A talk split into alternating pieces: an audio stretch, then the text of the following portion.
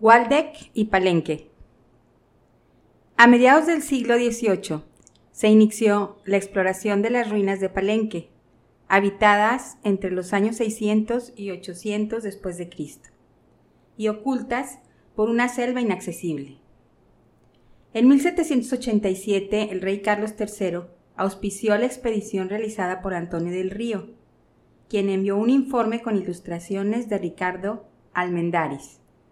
Y en 1805 Carlos IV continuó con el proyecto que le encarga al austriaco Guillermo Dupex, quien se hizo acompañar por José Luciano Castañeda, el dibujante del Museo de México. Las ilustraciones contenidas en los reportes tenían un peso importante por el valor que se desprende de la observación de la realidad en el siglo de las luces. Una vez que México alcanza su independencia, la comunidad científica europea se interesó en las ruinas mayas.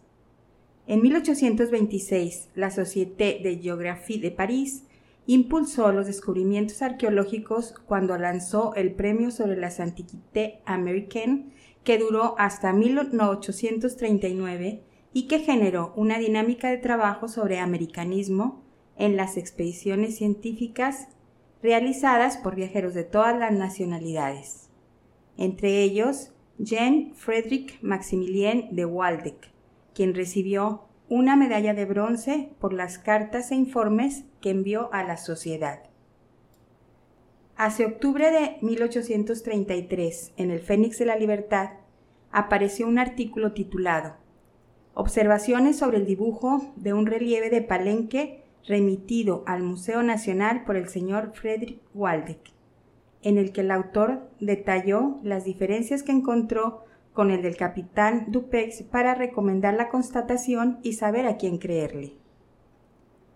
Waldeck, como viajero, defiende la condición científica y estética de su obra y la titula